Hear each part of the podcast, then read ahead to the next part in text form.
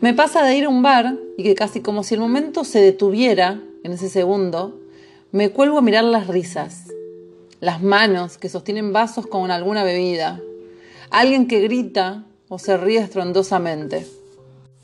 Todo enmarcado dentro de una sinfonía de música al mango y mucha, pero mucha gente desconocida ahogando en birra sus alegrías, aparentando que todo está bien cuando saben que cada vaso que toman es un intento fallido de enmendar sus vidas.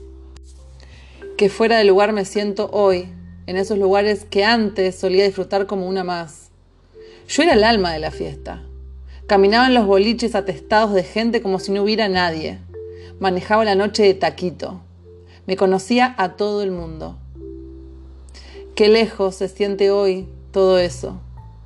Parece como si hubiera sido otra vida, otra persona. Parece como si nadie hubiese quedado y me hubiese quedado sola.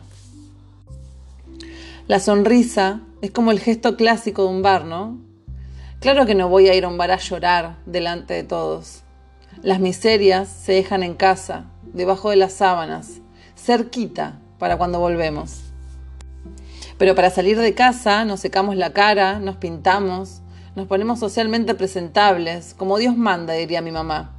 Y salimos rumbo a sonreír o a drogarnos, o ponernos bien en pedo, que es básicamente lo mismo para poder hacerlo primero. ¿Nunca se preguntaron por qué las mujeres tenemos que arreglarnos para salir a un bar? Es como si hubiera algún desperfecto en nosotras. No podemos salir quebradas. Tenemos que sonreír y adecuarnos al mundo de la gente que tiene su vida perfectamente encaminada. Y ahí nos olvidamos de todo. O lo peor, minimizamos aquello que hasta hace media hora atrás nos había hecho llorar o sentirnos terriblemente desdichados.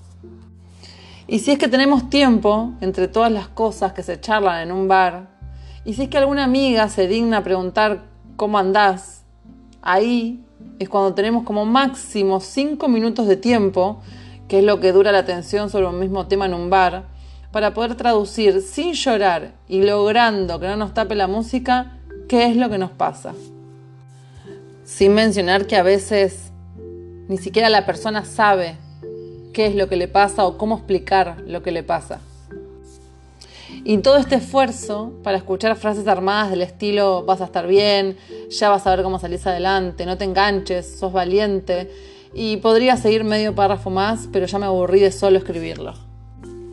Muy pocas personas se interesan, te miran a los ojos realmente y se conectan con vos.